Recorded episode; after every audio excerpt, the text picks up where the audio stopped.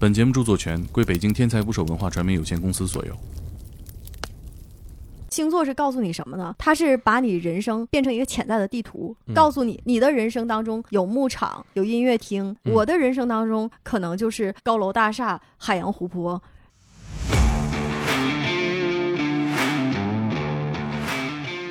你在做这个时政报道的时候，预测过世界大事儿，一不留神是吧？亮了一把活儿，然后亮的活儿还挺亮的。直指全世界的核心，中的太少了。对，就是量活这种事儿，毕竟是有风险的。不信星座怎么上来就一句那玩意儿都扯淡？嗯，对。你妈信不信？我妈信，我妈特别信。我妈是一开始不信，后来啊让我给整信的。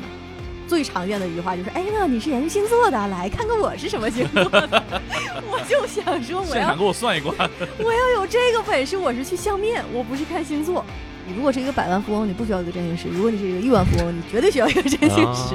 这人太厉害了，他家里有钱，啊他以后也有钱，啊，然后就是有钱。你们介意被说成算命的吗？呃，这有点介意，这有点冒犯。哎，怎么坏的都准，好的不准呢？因为好的确实是需要你更努力。所以我就很生气，你知道我生气在什么吗？嗯就大家对占星师其实是太苛刻了，你占星师说错一句话不行啊，你这个就人生污点啊。所以呢，有两个星座吧，可能是会在今年就是需要注意一些，因为你确实有可能会有极端的变化。请点击订阅我的播客，拜托了。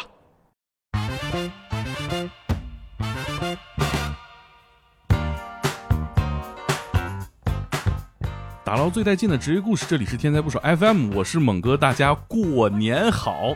今天这期节目啊，上线的时候应该是过完年的第一个工作日，感觉大家打开这期节目的时候，心情也不是那么十分的愉快哈。你新年第一个工作日，大家会想什么呢？想的肯定是我这一年会以什么样的方式过完哈，所以我觉得这期节目要给大家带来一点小启示，可以找到一些关注的方向。我们今天呢聊一聊星座，然后我呢是一知半解，所以我请到了我认识的最了解星座的朋友，就是我们今天的嘉宾盼达。啊，大家好，我是盼达，嗯，就是你们认识的那个经常用星座讲故事的啊，经常给大家聊星座的这个盼达。哎，有看过原著派的朋友可能对潘达有印象啊，嗯在圆桌派里讲过星座，啊，对对对，而且节目里边提到你是凤凰新闻的主编。啊，没错，对我就是做新闻主编的，用严肃的精神，最后做了一点娱乐性的事儿。这是新闻节目这么不严肃吗？这新闻节目这都是都是测出来的吗？难道？对，也有一定的关系，而且事后证明我的测的技术还挺准。啊，对，因为我有印象，咱们那个刚认识的时候，你就给我分享过这些故事。你在做这个时政报道的时候，预测过世界大事儿，啊，对，就是一不留神是吧？亮了一把活儿，然后亮的活儿还挺亮的。公开预测，嗯还还发微博了是吧？呃，对，那个时候还形成了一个小热点。这个我我觉得大家都敢预测，但是敢直指全世界的核心这种公众人物预测的重的情况太少了。对，就是量活儿这种事儿，毕竟是有风险的，对呀、所以大多数的同行可能我理解啊，我那个时候也是年轻，年轻的时候带着一股虎劲儿，所以什么不管不顾的就去做了。嗯那有的人呢，像人家或者是前辈也好啊，或者是更资深一点的人也好啊，可能大家就会更谨慎一点，不会轻易的让自己涉险。对，我我们今天就聊聊你研究过后的这个，你生活当中星座到底是一个什么样的东西？它到底能给我们带来哪些启示？嗯，然后最后我们也给大家各个星座来一个今年的一个小小的建议，好吧？哎，好，说到这星座，我其实我最想问最核心一个问题，嗯就是、这几年距离我上大学时候了解星座的时候，多了一个流行词儿，就是水逆。就是说谁倒霉啊，什么事儿不高兴了，全是水逆。嗯，啥叫水逆呀、这是水往低处走，这怎么能逆呢？怎么个？逆法对呀？这怎么个逆？太太逆天了。啊，是很多人都是这样，就是俗称嘛，水逆是个筐，什么都能装。这个就反正分手也得赖水逆，啥都不行、赖水逆。感觉你看朋友圈，哎呀，我水逆了是吧？航班晚点了，你人家肯定不是说啊，那谁盼达今天要坐飞机，他正好他水逆，咱不开了，咱等他是吧？有的时候感觉也看不懂，一知半解。水逆吧，其实像你刚才啊，猛哥举这个例子特别精准。你说航班晚点这个由水逆导致的可能性非常大啊啊，啊啊！因为水逆它是啥？就我们都知道嘛，呃，金星、木星、火星、土星啊，太阳、月亮这种就是天上的行星，啊最简单的这个天文学的叫法。嗯，那水逆呢，就是从地球的角度看，水星在向后走。因为啊所有的行星不都是绕日运动嘛？啊那这个行星在绕日运动当中，它周期不一样，轨迹不一样，所以呢，很典型的就是来我们两个这样走的时候，是不是会有一个相对运动？啊就是我在看你，好像在往后走，因为啊咱俩速度不一样。嗯所以呢，这就是水逆。那为什么说所有的人都说，哎呀，水逆来了，我这个事儿特别不顺嗯啊？因为在占星学当中呢，水星它就代表沟通，代表秩序，就日常生活当中，比如你上班会不会迟到嗯啊？比如我这物流会不会延迟？比如这飞机会不会晚点？乃至于说我这个行李放上飞机之后有没有丢的这个可能啊啊？这些都是水星掌管的。所以在水逆的时候呢，大家感觉到这生活特别不顺，就是哦因为水逆给你的这种感觉会比较敏锐，嗯因为它来的很激烈。嗯你想啊，如果你说我行动力差，你感觉不到，对吧？嗯顶多就是说你日常你一天录一个节目，嗯你行动力差两天录一个。嗯，但是水逆的时候，你就会发现，哎，我上午丢东西，然后中午迟到，然后下午没坐上班车。它怎么连着串儿吗？还是怎么的？呃，这个是根据水逆发生在你星座的不同啊、啊就是你这个人刚好 就流年不利，啊你这个星座在这次水逆当中就是受影响重，那真的有可能就是连上串儿了。我但我理解水泥这事儿都不大呀，就是对对对就水星管的事儿都小吗？是这意思吗？大多数人嘛，他不会用大小去衡量，他肯定得啊用感知的程度。啊就是比如说生活秩序这种东西，特别容易让人感知到，可能事儿不大，但是就糟心，就给你添堵。嗯，是所以呢，你就会把一些负面的情绪都跟它产生关联。啊，比如说嗯我买一杯星巴克，哎，对，它里边这个拿铁忘加咖啡了，哎，没错。是吧？对，或者是我要那个打卤面，只啊给你上了面，没有卤子。啊，没卤。呃，我觉得大家评论区里面肯定大家也会针对我们这个讨论啊，嗯嗯，你们有没有这种就是水逆了这个事儿，你明确感觉它就是它水逆给我造成的，它不是我自己没办好，我觉得也可以分享分享。那水星管的事儿小，那有没有管的大的那种事儿啊？这事儿啊，咱得这么说，一切大与小的事儿吧，它都肯定会有一个源头。咱们说水星，它除了掌管刚才说的啊，什么生活秩序啊、嗯时间呐、呃，程序上的东西啊，他还掌管与人的交流沟通。啊，那比如说，咱俩今天你去见一个特别重要的客户，你今天跟他没沟通明白，嗯然后呢，导致这个大事儿就是你这大单没谈成，然后就影响了你最终年终奖一分儿没有。那你说啊这是不是个大事儿？那挺大了呗。对，所以说其实吧，星座就是你没有办法去孤立的看一个东西，然后呢，你在他流动性的观察当中，你会发现这个事情就是我们给你找到它最有可能的源头在哪儿，嗯或者说你最应该避免的东西是在哪儿。嗯，你一般对这种就是说星座都扯淡，你看那玩意儿没用，会跟这样的人呃建立建立交流吗？比如说他可能在网上你那你就不跟他杠拉倒呗。嗯那生活当中一定有很多朋友说啊，原来你是研究这个的，那玩意儿都扯淡，没什么用，啊，我比较幸运哎。就是这个真不是胡说，我生活当中没有没有没有我这么冒犯的 是吧？没有，你也不冒犯，就可能因为吧，嗯、大家在面对面建立联系的时候呢，呃，也可能是因为我长得比较和善，所以他如果真的不信星座，也不会直接的去啊跟你说，呃，很直白的反驳你，或者是想要去跟你去 battle。你妈信不信？我妈信，我妈特别信，我妈是一开始不信，后来啊让我给整信的。哦，那减少了不少沟通成本啊。就是我经常黑我妈那个星座，我跟我妈哎发生一点小矛盾的时候，我就说，你看，就是天蝎座敏感多疑。啊然后我妈说，好吧。你能猜出来？比如像咱俩见面聊了之后，你能猜出来我的星座吗？我们可以互相猜得出来吗？这个是这样的，我见到最常见的一句话就是：“哎，那你是研究星座的，来看看我是什么星座的。”我就想说，我要现场给我算一卦。我要有这个本事，我是去相面，我不是看星座。嗯，但是呢，你说能不能啊？有可能性，嗯因为我也曾经在这种事儿上亮过火，赢得 了满堂喝彩。啊，但是呢，它跟几个因素有关。啊因为首先呢，就是像猛哥刚才说的，我跟你通过短期的交流所看到的星座，这个是属于上升星座，啊，不是太阳星座。啊啊啊但是有些人他上升和太阳特别相似，啊，然后他的特征呢很明显，嗯，所以就比较容易帮助你用你的知识去哦猜出那个结论。我觉得我这俩 特质都挺明显，对你特质特别明显，首先你肯定是火象嘛。我不知道你是啥象。火象就是白羊、射手和狮子嘛，就如果排除先排除，你肯定不是水象。我觉得你猜对了，但这现在范范围缩的很小。对，一般都是这样，先缩小范围。啊但我上升星座是处女座，处女座什么象？是土象也不是水象，那这个怎么就上升？怎么就太阳？怎么就月亮？这个吧是这样，就是你像我们经常说的，哎，我是什么座？我是狮子座，我是天秤座，啊这个说的都是太阳。这是啊根据你出生的日期决定的。啊然后咱们知道嘛，三百六十五天它只有十二个星座嘛，这对其实是一个最笼统的范围了。对对嗯对对对，然后呢，根据你具体的出生时间，比如啊，我是五月一号上午五点三十分出生的，嗯这样的话其实是可以绘制出一张只属于你的星盘图，就是你个人的出生星盘。嗯那么这张星盘其实才是你自己的人生密码，嗯因为它所有的信息都已经非常精准了。那所谓的上升星座，就是根据你这个出生时间确定的，所以很多哦人他叫不准出生时间，他上升比较难确定。哦，具体要哪分钟？二十分钟，二十分钟。对，就是哦比如哦我我不能确定我是五点零六还是五点十六，那差不多能知道你上升。但是说我不知道我是五点零六还是六点零六哦，那就很难了。那什么时候怎么找到这些自我认同呢？我不会让星座成为指导我生活的一个重要的指标，但是我会按照星座去归纳一个人。比如，我觉得哦这个人他他，我不问他哪天的，但我觉得这个人挺金牛座的嗯，啊，我就会这样形成一个印象。金牛座怎么了？我觉得金牛座，品味挺好的，谢谢。不掩饰你是金牛座是吧？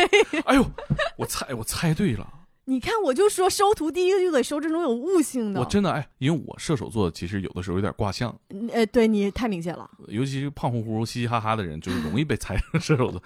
但是我就感觉你像金牛座，就是我觉哎，得这是为啥？很少有人能猜出来我我的星座呀。因为我感觉金牛座品味挺好的，不掩饰自己讨论钱，不掩饰自己想要钱。我觉得你说抠不抠，这我感知还不一样，嗯，就是他会大大方方谈钱。这说明你是在善意的评判这个星座，因为最近大家都知道金牛座代言人是王力宏。啊，是吗？山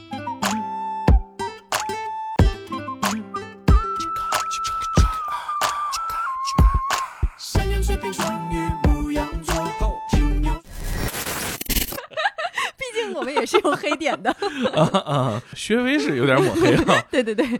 但是大概有那个感觉，我会这样按照十二个性格去归纳。哦，那你很厉害，因为你说的第一点呢，其实你说这个品味好啊，其实这个就是。呃，因为金牛的守护星是金星，啊金牛和天秤这两个星座、啊确实是十二星座里品味比较好的，不邋遢。对，立正，嗯，然后想法，嗯，就是板正，就是这事儿要体面一点。对对对，就不能留下话口话茬。我感知里典型金牛座是这样，实际呢，呃，实际上，你看你评判一个星座吧，它带着你的人生观，这说明你的人生观已经足够宽广。就是你对待人的评判，也大多数是从善意的一出发点，或者从一个积极的角度先去看的。啊啊那任何星座都有两面，你就说金牛，很多人都说啊就是男的可能就是小心思多，有贼心没贼胆啊哦，是吗？对，那射手就是花心，哎，啊容易见一个爱一个，啊但实不是啊行动咱咱再说。对呀，我这这这我人家问我说我不太好意思承认射手座，你这下面紧接着跟渣男，啊，对对对对干，啥了？我渣男？没事儿，下次你跟他说，你说还有水瓶座给我们挡头呢。啊。有的时候大家也会会从一些不好的地方给一个星座，那是肯定的。现在讲话呢叫扣帽子嘛。啊，对对对，我觉得跟这跟大家对星座的实际需求是有有关联的。嗯大家需要星座，有的时候不光是呃了解自己可能会出现什么情况，更多的是去瞬间了解另一个人他大概是个什么样情况对，有很多来找我的都是我刚进入到职场，啊。我的上司是什么什么星座，啊，我怎么在短期之内，比如说啊。同龄的人当中，同辈当中，啊。就能让我马上就出挑了，被他看到了，啊或者说是啊，我现在有个什么情况，啊，我怎么？因为大家如果在一个和平的环境里吧，嗯。你不会想要去用星座这个方式去怎么样，除非是你想跟他打破暧昧更进一步，嗯就是在情感诉求上。是。大多数呢，就是我在社交需求上遇到了一些困难，或者是我有一个瓶颈，想突破的时候不知道用什么方法，想到星座了，然后就问你说：“哎，我怎么跟他相处啊？或者说有什么办法吗？”啊这种，嗯嗯哦，你这么一说还真是。比如说，我们可以研究我们的老板他是什么星座哦，这很重要的。啊，这个星座的人怎么能够打动这个星座的人？我觉得这个很重要。对，但这涉及到一个很很重大的问题，嗯就是我们如果能通过这个判断一个人的话，这么快就下定论，这个定论可能，嗯，是你对于一个能掌控你小命运的这么一个人哈，不管是老师、家长、嗯恋人还是老板，我们能用这样粗浅的方式去形成这种刻板的印象吗？我觉得吧，因为我一直都坚称啊，我们有人生观，有方法论。对，你可以不用星座当你的人生观，但你可以嗯用星座当你的方法论。哦那方法有很多种，嗯像包括我自己在内。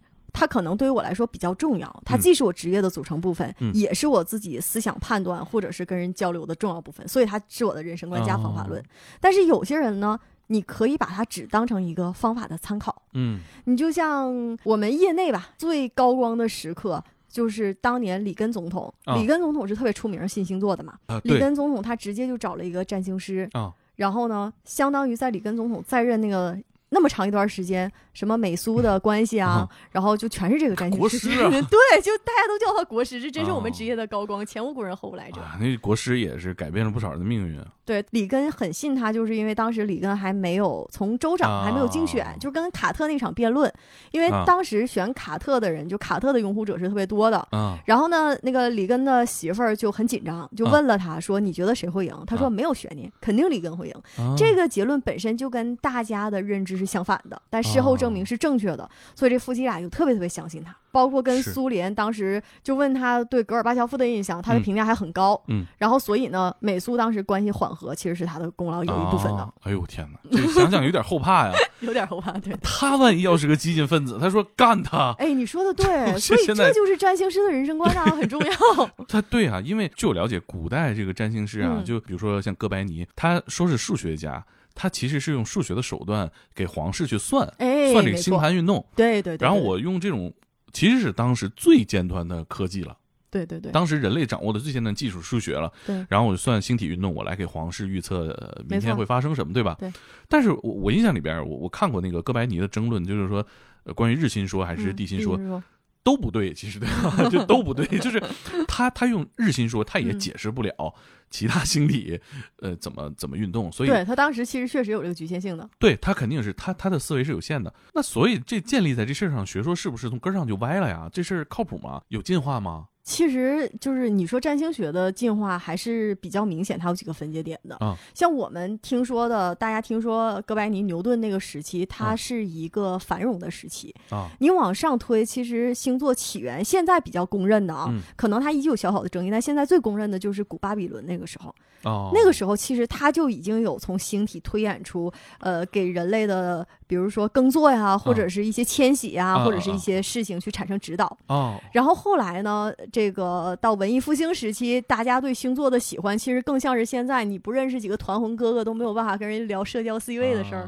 对，我觉得也也也跟当时圈层有关系。有的有的，这个东西如果是皇室出来的，数学家研究的，很推崇，对，你就很难不觉得这东西厉害贼高级。高级啊对，老百姓研究不了。所以它后来它会变化。你像我们现在占星师，你都会说，呃，大多数人不会用古占啊，会用现代占星学法。啊，那你说，因为后来有新新的大行星会被发现嘛，天海明嘛，所以它也是在演变的过程当中。啊，那也就是说，这个行业是不断有专家进入，然后去完善这个理论嗯，可以说这理论是在完善，但是说实话啊，我自己认为，嗯，这个理论完善的还不够，嗯，因为对，就是包括大家对他的一些质疑，也是因为这个原因，对。他还是没有达到，就是我们能有一群人真正的像去冲击诺贝尔奖的那样，去给往最高境界上面去奔那这个行业有权威期刊或者说是学术权威吗？啊，也有。啊，啊这个行业的，因为它的起源就是欧美国家嘛，嗯所以它到现在比较权威的都集中在那一块儿。嗯啊，美国占星学会它是有期刊的，但是这个期刊呢不是定期的，哦，啊，因为我最开始接触星座，像你说的期刊接触的比较多的和，呃，我们所谓的教科书吧，啊就确实是有几本是业内公认的教科书，也是现在伦敦占星学院的教材。哦，啊，那我我理解它这个本身历史就是需要学的部分嘛。对对对，除了这个之外的那个教科书上的主要的理论体系是是几个人决定的吗？其实跟我们现在的心理学和哲学有点像，就是啊。它会有一个历史传承的一个文书的记载，嗯。然后呢，它慢慢的去给它丰富充实。嗯。就比如说，呃，那个时候的人可能会发现啊，黄道十二宫，然后每个星星体嗯，和星嗯体之间的相位它代表什么，嗯。然后呢，后人再逐渐的去给它把角度细分化，啊然后再创立出一些其他的行星推运的方式。这就好像说，他想用一些其他的手段去充实它，让它显得更加的精准，嗯然后慢慢的再去丰富它，是这样的一个过程。那要是说权威期刊它不是一个期刊，它不定期更新，那大家嗯也也会有奖项吗？比如星座圈的奥斯卡奖啊、诺贝尔奖 这个目前来说还真的是没有，嗯、但是就是几个占星学会哦，其实你这么说的话也有，啊但是呃，占星学会他发的奖吧，啊大多数是根据什么挂钩的呢？我所知道的就是那个 ISAR 的那个占星学会是比较出名，的，他曾经给一个还是几个占星师颁过奖，但是他那个奖就类似于跟国家奖有点像，就比如说我给你。英国，我给你一个什么什么爵士奖，啊，是这样子的，是给你个人成就的一个认可。啊，但是呢，呃，是通过你在占星取得的成就，给你个人的这么一个勋章。不是根据说你给那谁里根算挺好啊，你给里 里根对，他不是通过案例和作品来的对他啊用作品来的，这个还真的没有啊嗯。哎，那有权威学校吗？啊。有啊，我啊刚才提到的，像占星学会啊，嗯像伦敦占星协会，像我们的那个经常看的那几本书的作者，啊他就是伦敦占星学院的创始人。啊，嗯，而且还有一些美国占星师啊协会啊，你是去伦敦学这个去了？呃，也也也学了，但不是 为了学这个去。伦敦占星学院嗯，对，是那个那个学校那门在那个火车站的墙上 啪，一脑袋往上撞就能进去吗？几又四分之三 是吧？对还得有那个标志。对呀、出门送了一杯啤酒黄油。这对这太玄乎了，这这这这名可太太大去了。对，伦敦占星学院这个其实当时就像你说的，就是一群爱好者，啊，然后呢，他有的这样一个协会。啊后来呢，呃，其实中国也有一些，包括港台部分也有一些，就是同行啊也去学过。啊然后我其实就是因为正好去了嘛，啊，然后就去上了课。那你从研究这个开始，呃，对你实际的生活有没有哪些指引，或者说是建议？你真的按照通过星盘看的结果改变了自己选择的？呃这么讲吧，我在人生重大事件的时候，我是会看的，我是一定啊会看的。呃会形成指导性意见吗？呃，会，尤其是选日子。哦，选选日子这个，啊我觉得是最重要的，因为对因为假设你自己，它是你主观能够去决对对对定的一个东对对对对西。对对，而且差别你看不出来有什么差别。嗯，对对对，这个是我最常用的，选日子是肯定会的。然后至于你说的，还有是不是就是是与非的选择，这个东西嗯到底是要还是不要的选择？对对对对，那这个呢，其实就涉及到更多的一个想法了。很多嗯时候吧，你当时当下的状态，可能形象，大家也都是一样。就比如说，我跟你说，你不要跟这个女孩谈恋爱。你说我现在爱他爱到死，我就嗯非得谈。其实我跟你说的这些就是耳旁风，啥用没有。那是用到自己身上也一样，你会觉得有些事儿你是当时当下很想去做的，但是星象告诉你尽量不要做。嗯但好在，当你有了这个方法论之后，嗯，你的心态会放平很多。就啊他不管结果好与不好，其实你都是有心理准备了。明白，属于就是你在删除一个文件的时候弹出一个框，你确定要删除它吗？你在做任何一个选择之一前，个重复性的校对，对你看了星座，星座告诉，你可能你不要这样啊。嗯但是我反正是肯定不会听，因为重要的事儿你没办法，你自己情绪到那儿了；不重要的事儿，那你选对选错也无所谓嘛。其实大家去求助你，一般都问什么事儿？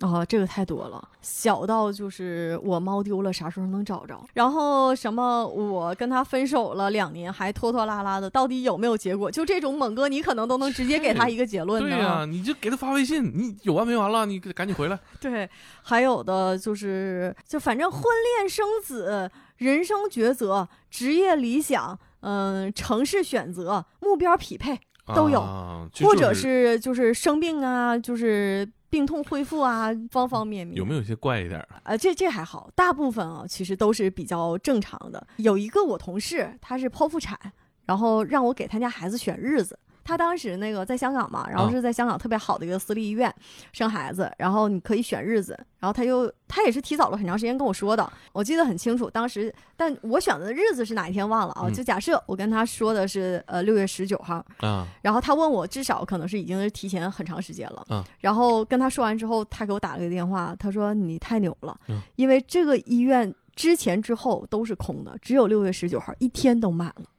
啊啊！那你然后当时我一方面就是在想，哼，你看香港的有钱人都在玩这一套，对另外一个也想啊，就是英雄所见略同。对，就是感觉是个门槛儿，是个门槛儿一样，是吧？大家各有各的那个大师但我觉得选日子，它确实是会有一些明显的，就比如说当时我猜凯特王妃孩子的时候，啊！就是我不是成功预测了凯特王妃生子的时间吗？哎，你就讲讲这个事儿。亮亮了个活儿。你你那会儿是双重身份吧？你啊呃，对，闻的嘛重身份？，没错没错，也是因为做新闻的，所以对这个东西特别敏锐。啊，你怎么嗯猜的呀？当时就是投胎嘛，很重要，英国王室嘛还，吓我一跳。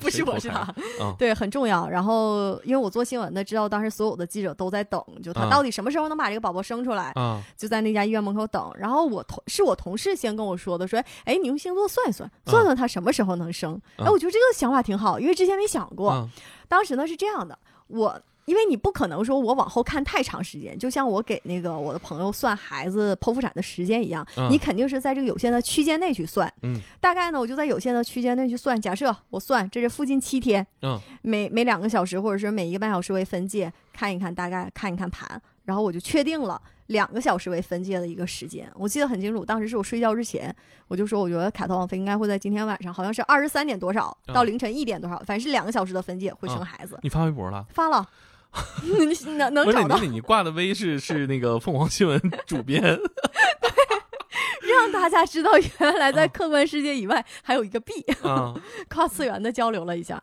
然后第二天早上起来就就就小爆了一下，啊然后啊！真是那个点儿。哎，就是第二天，就就是那个日子和那个时间生出来的。哎，你们那你那段时间发的预测多吗？你是一天发一百多条预测，中了一个吗？不是，我总就是亮活不能随便亮，对呀大家会给你截图的。就就 是你你总预测，大家就不信了。对，就是所以其实我亮活也就亮过那么两次，就是特朗普和和他生孩子这两次。特朗普那个，给我们讲讲特朗普，你看我二零二零年我就不敢预测了，啊。这个就是因为为什么我预测能这么准？其实很多人会觉得。包括他对星座有误解也好，有那个盲目的相信也好，其实星座准也是需要天时地利人和的。嗯就包括他那个凯特王妃那个孩子，嗯，就为什么那个时间他能生孩子？因为那个时间生出来的孩子的命盘特别符合皇室孩子的。身份哦，如果他换一个时间，可能不太符合皇室，或者他可能会给家庭带来冲突，或者就是有一些负面的影响。啊哎，俗话说就是那个时间命最好。啊，然后呢，特朗普是因为特朗普和希拉里的那一次，就是一六年嘛，一六年十一月份那一次。我，记得挺挺焦灼的，其实我早就看出来是特朗普会赢了。哪个工作的活儿干？看他们俩的命盘，看他们俩的命盘对比，然后再看那个大选揭晓的时间，就这么简单。因为当时其实那个特朗普就是占了很多很多优势，天时地利人和优势几乎都占了。啊希拉里在光看盘哈，就如果你现在把我眼睛蒙住，你就其他的多余信息不告诉我，光看盘和大选揭晓大概的日期。你就会发现这没有悬念，肯定特朗普赢，希拉里一点希望都没有。哦，那你发完之后，你收到了什么样的评论？你还记得吗？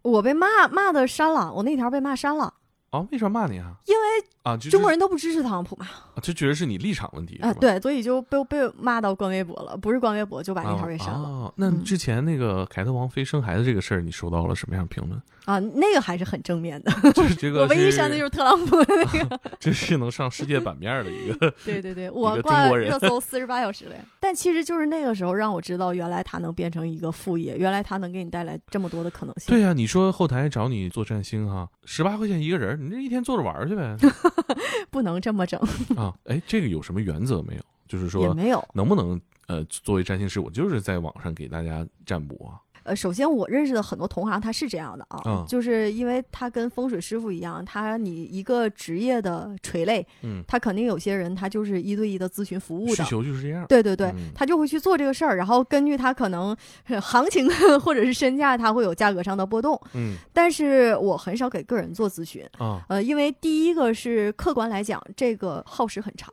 其实如果一个负责任的占星师，可能大家找你的时候，基本上就是骆驼想要最后一根稻草的情况了，是，特别急，你就告诉我，你就是硬币，对当我的硬币吧，没错，正反面你给个痛快。给个痛快。对，但你要是真理解星座了，你会发现它耗时太长了。首先，哦你你问我今年运势怎么样？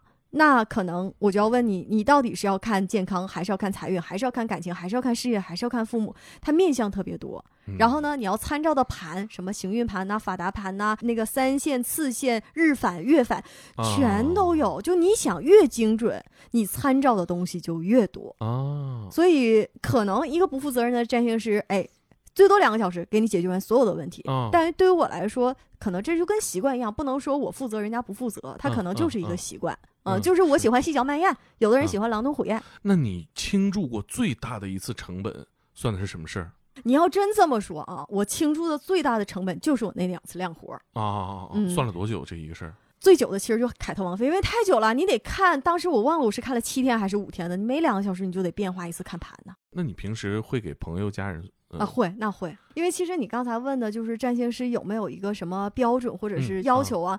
我觉得这个就跟心理咨询师有点像，因为我、我现在马上就要毕业了嘛，就是在读，我读了一个第二学位心理咨询。嗯，你看心理咨询师他有四个水平，第一个水平就是你严格按照任何的规定、方针、政策指引，然后第二个水平二可能你就会自己去改动一些标准，啊，就跟个人的那个意志，你会做出修改。就会更灵活。那嗯水平三呢，基本上就是你有更广阔的世界观。嗯，水平四呢，就是大家都达不到的那个天花板了，嗯就是他有个目标放在那儿。其实我觉得占星师也一样，嗯就是你要给别人做咨询，其实首先要保证的就是你这个人是足够客观的，你的嗯人生观是足够丰富有层次的，这样你啊给他的解释也才能给他提供那些有用的帮助。是是，比如说每个呃位置对应的是你生活当中哪个层面，对对对，你自己的经历要到达能覆盖那个层面，哎你才能理解出现的各种情况。是的，不然的话你的解读会非常的片面的。那这有什么行业内的进阶标准吗？谁厉害谁不厉害？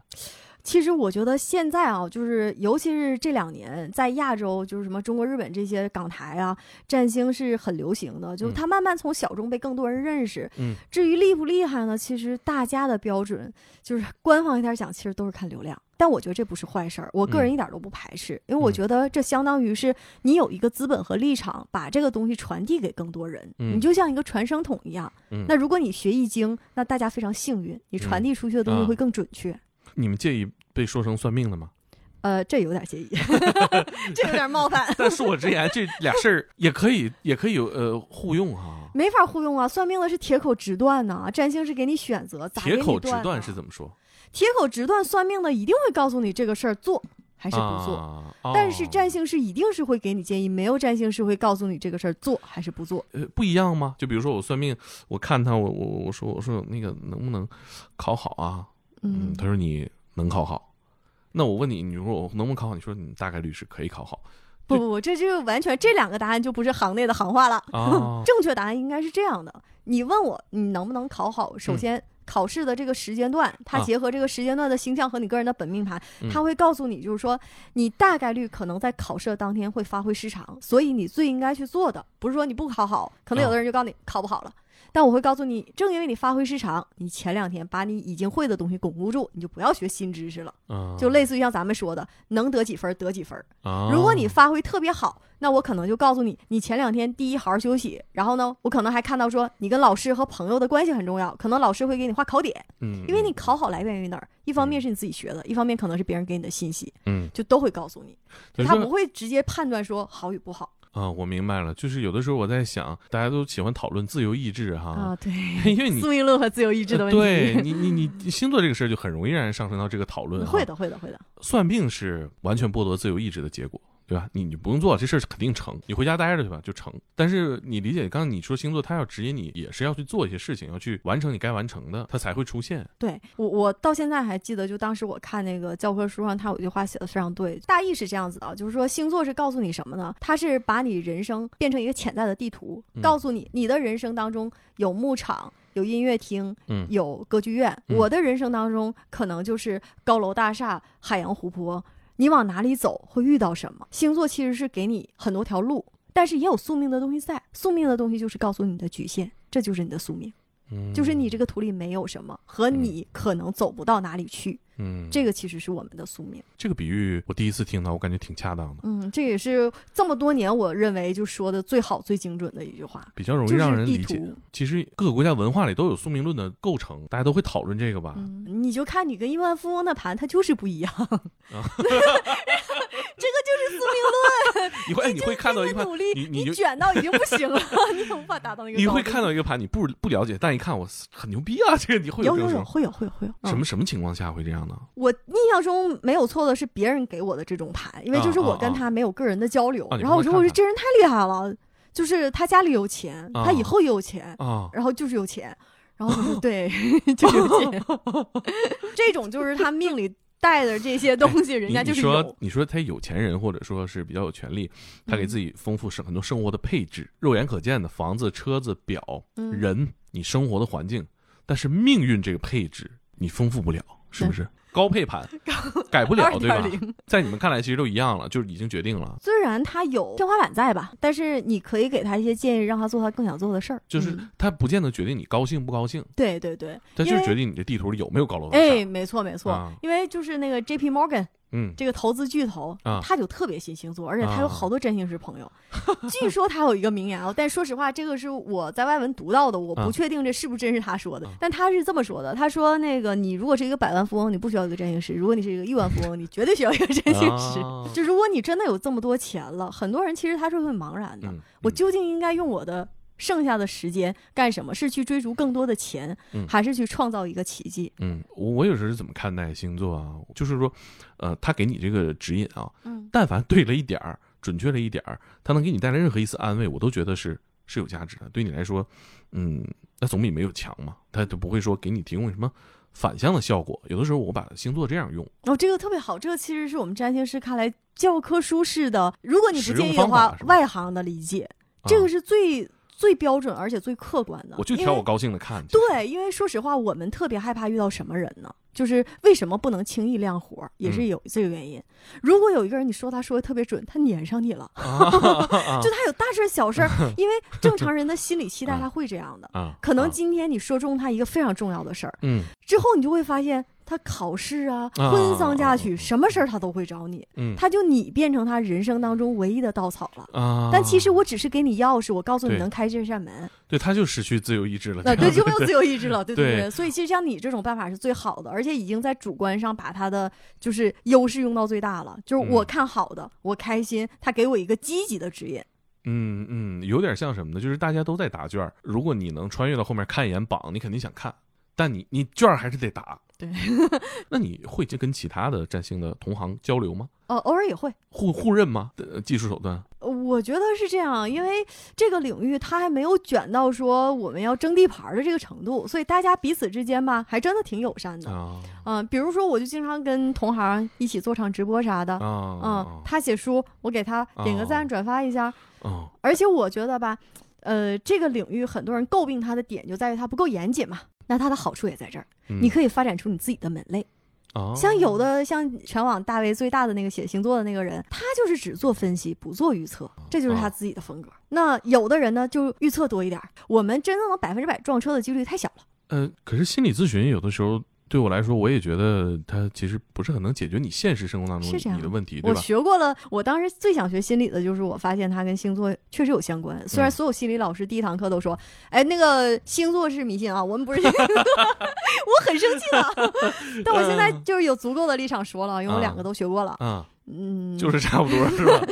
我我觉得相似度还挺高的，其实。但是确实是它更严谨了，它嗯的理，因为它的理论后期完善的速度太快了。啊，我是站在门外往里看啊，我就是不负责任瞎说啊，我觉得都是对过去出现的一种情况的解释，对你现状的解释。但有的时候你说大家不管是求助于心理咨询师也好啊，还是求助于占卜，你这工作做不好，你你就多花点时间做，其实就能解决不少问题。你现实中出现什么问题，你就解决什么问题，它都能改变你实际的生活。如果都像你这样的话，那我们都失业了。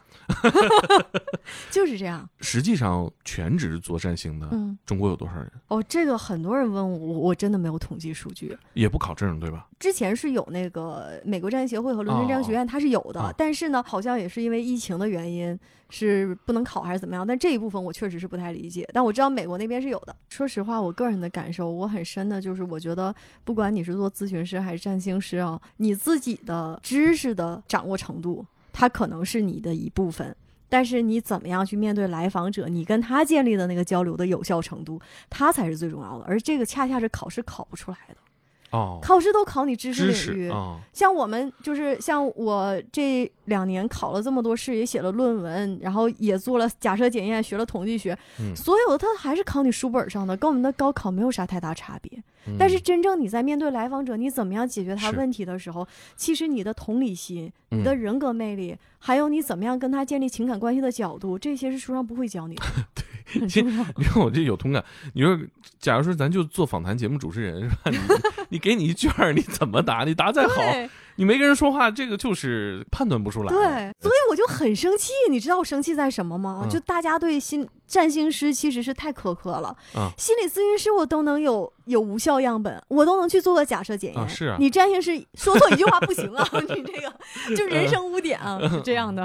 那我比如说我们想成为一个占星师哈，选择他当我的职业，需要什么门槛呢？或者说什么样的人适合做这个呢？呃，先回答你第一个门槛，儿，现在基本上就是零儿，也不能这么说。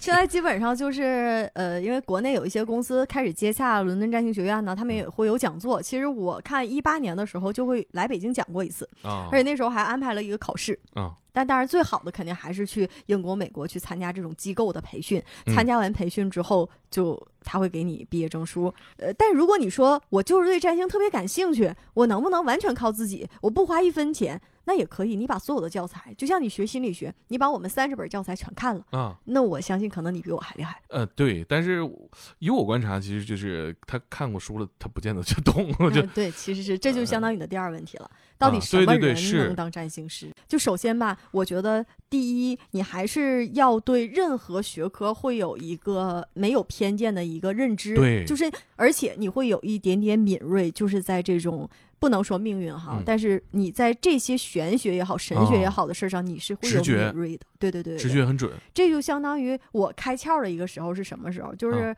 很早高中的时候，我不就跟大家一样啊，开天眼了那会哎，儿对，对对对对，来一段，就是我当时吧，那个跟大家一样，还是啊看那个小报嗯星运啊，什么双子座五颗星，金牛座三颗星，啊什么什么桃桃花运最强啊。然后后来呢，当时我记得。全中国只有新浪论坛上是有星座的，啊然后大家开始讨论啊，讨论的东西就很深。有的时候你看一个人写的长帖和他的跟帖，你基本上就能明白很多知识了。然后呢，就开始懂星盘，然后就开始知道星盘当中的一些元素，然后就看自己的星盘。那是我第一次问我妈我几点生的。我很多家长都记不住了。对，然后我妈，我妈其实就是事后证明她记错了。我妈告诉我、哦你几点生的，我看那盘，我说这绝对不是我。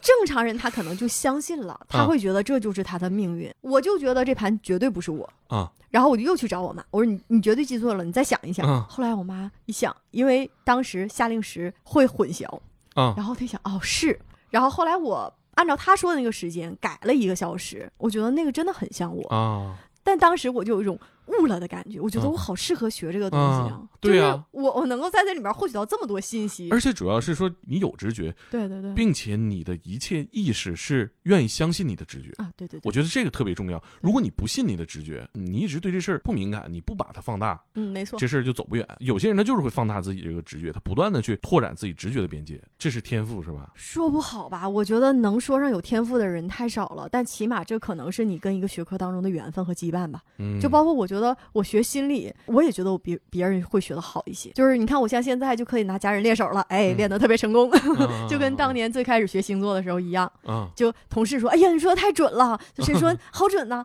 就现在学心理也是，谁有问题来找我，我帮你做一个简单的咨询，啊基本上就可以开导出你的一些疑惑了。你们行业里是不是肯定也有这种，就是懂得了占星之后，其他的所有异端全都该死，全不对呃我我也就是听闻过有一些，但大多数是年纪比较大的，说实话。哦嗯，就是他会表现的比较固执，啊，在个人的观点上可能会更加的就是可丁可卯、条条框框一些。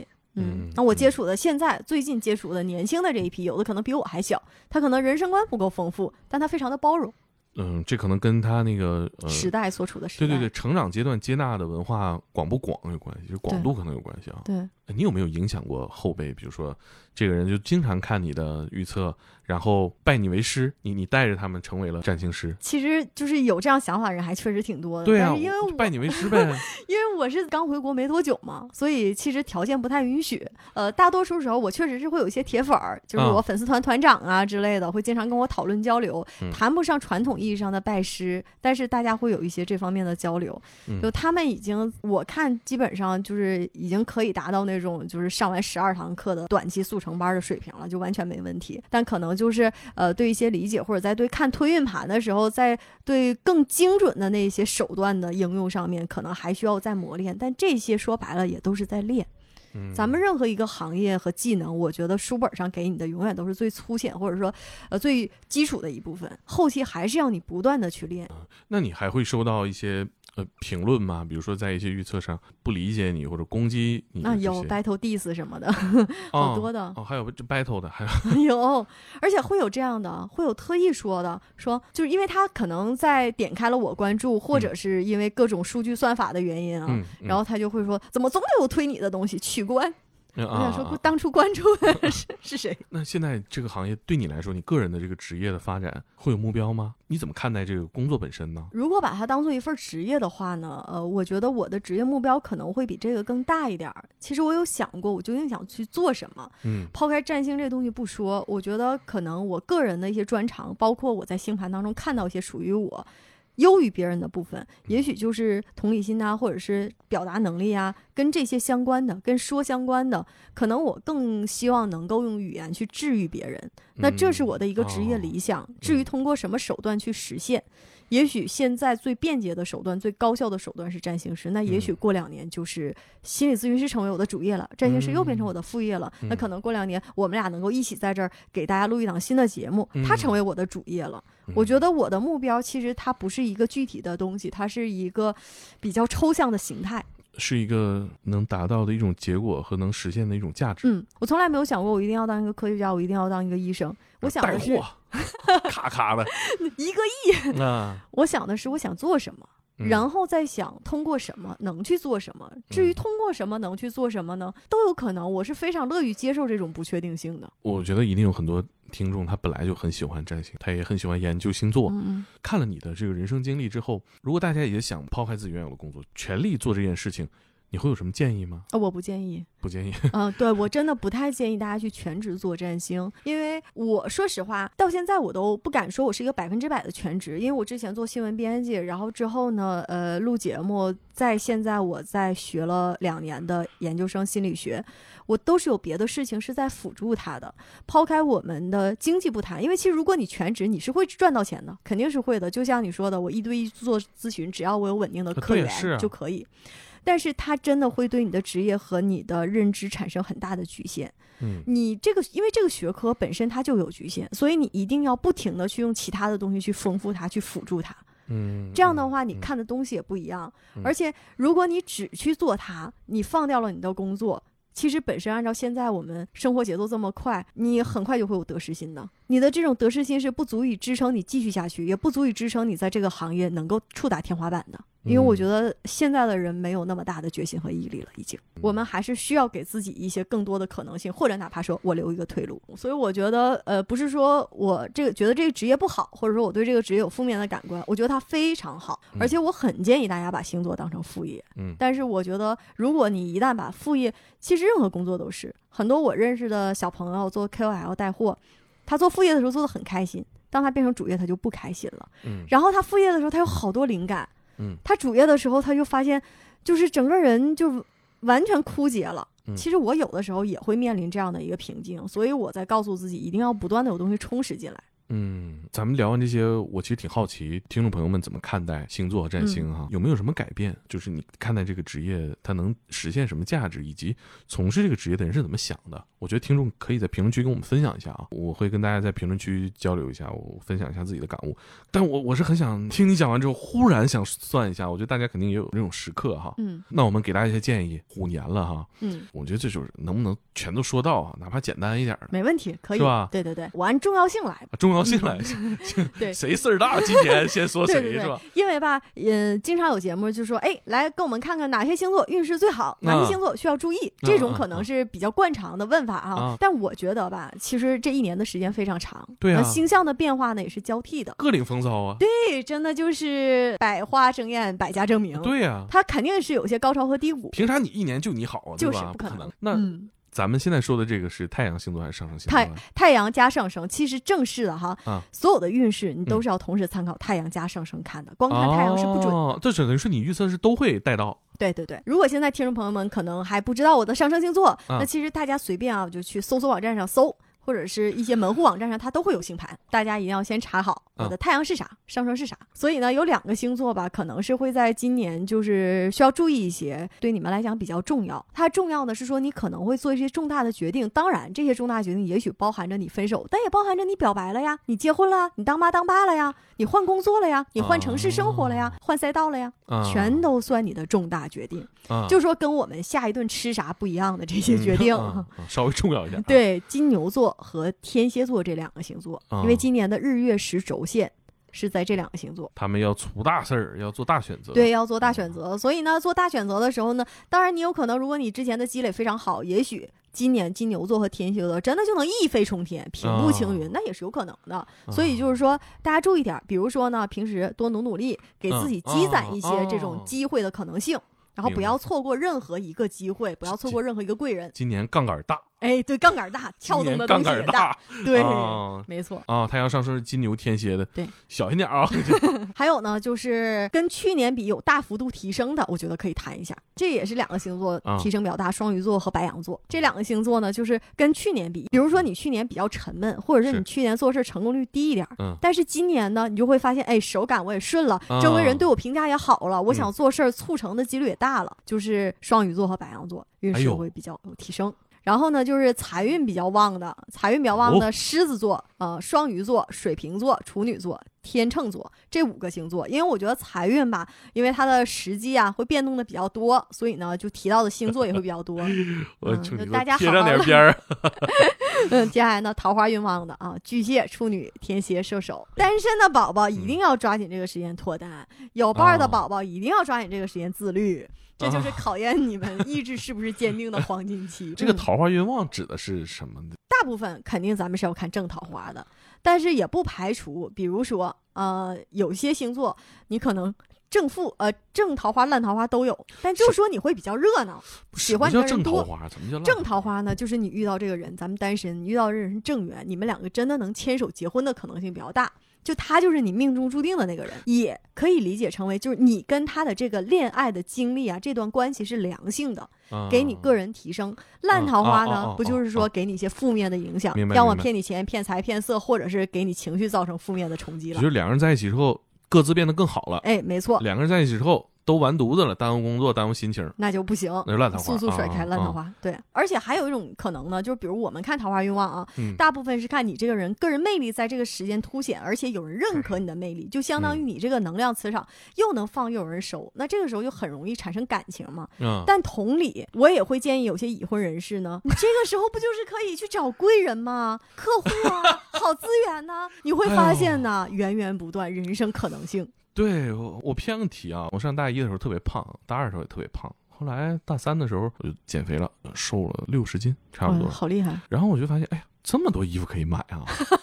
打扮了之后，整个人就很精神。嗯，然后我才发现，哦，原来讨人喜欢的人，或者说让异性喜欢的人，生活状态是这样的。你能理解我吧？就是能能能，完全能你你。形象的改变，然后你个人魅力的，你会呃发现逆袭一般的提升。另一个世界朝你开启，我当时有一点失落，我觉得才来到这个让大家喜欢的世界，哦你的人生会轻松很多。你到一个单位，大家都喜欢你，你办什么事情就是很容易。学校，同时你请个假，系主任就批你的假，就不批别人假，就这种差别，哇，你这说的好好啊！因为这是真事儿。这就相当于为什么就是所有的来找我的人，第一我们要跟他说心态乐观，因为这嗯是从根本上改变你的气场。你第一步你得走出去啊！你是因为客观给了你条件，然后你看到了这么多的可能性，然后你变得越开心，好事情越多，好事情越多你越开心。但你遇到不好事情的时候，你就要自己先开心呐、嗯，好事情才会来呀、而且让人喜欢和让人不喜欢太重要了。对，就是这样。我经常遇到那样的粉丝留言啊，你嗯会。说说句不是非常客观的话，你通过他的留言和他的表达，你会知道这个人不是很受人欢迎，他的嗯思想会有些偏执。啊，那么其实呢，你给他看星盘没有什么太大的作用，因为他如果不改变他的人格方面的某一些缺点的话，那他以后走路他就是会石头多呀，就是会经常被绊倒。其实我一直不敢在节目里面交流这些想法啊，因为感觉好像会给人带来一种绝望的感觉。就我是明白说的。如果我是我就是一个不太讨人喜欢，我并不愿意为此努力的人，听完这个我会觉得什么？难道我错了吗？有时候我也很纠结这个事儿。你想过这个问题吗？因为你也会通过自己的判断一个人，然后给他建议。呃，我学完心理学之后，我发现这个是一个很简单的公式，就是 A B C 模式。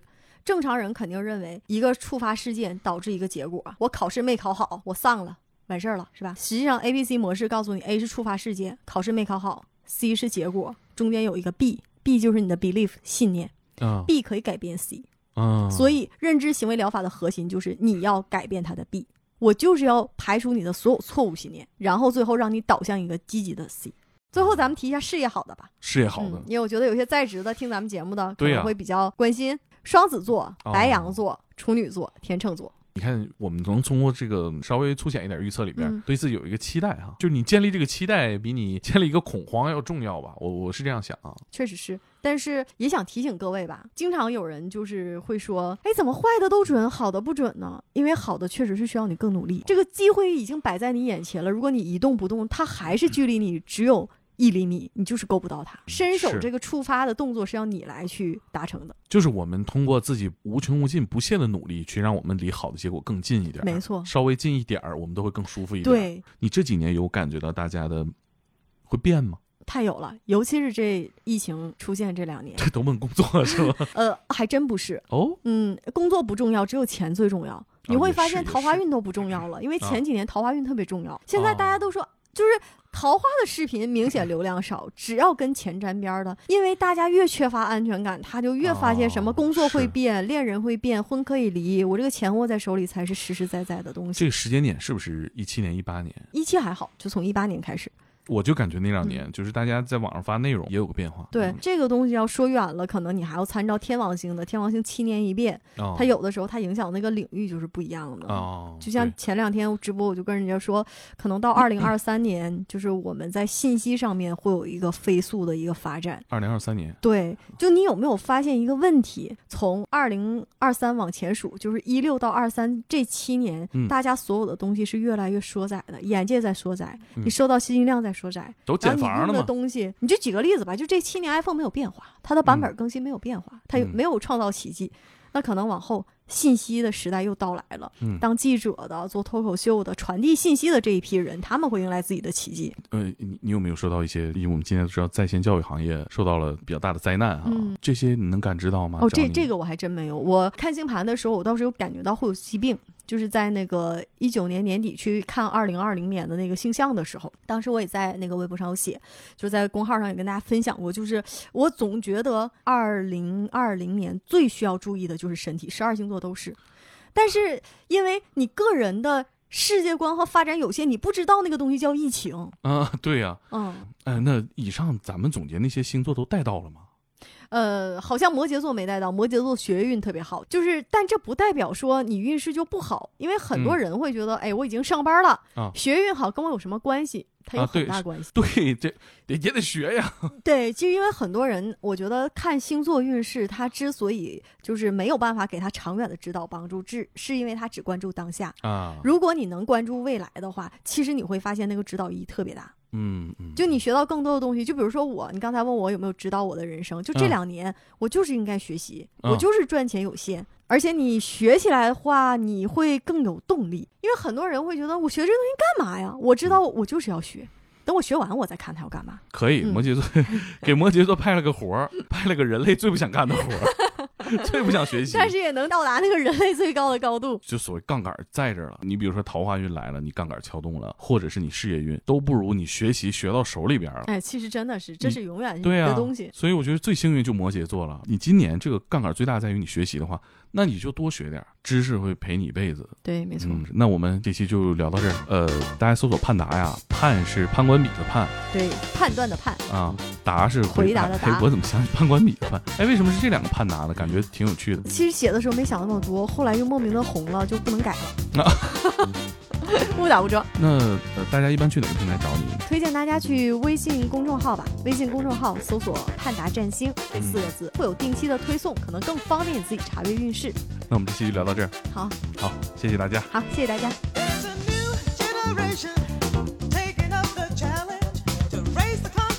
of all mankind chaser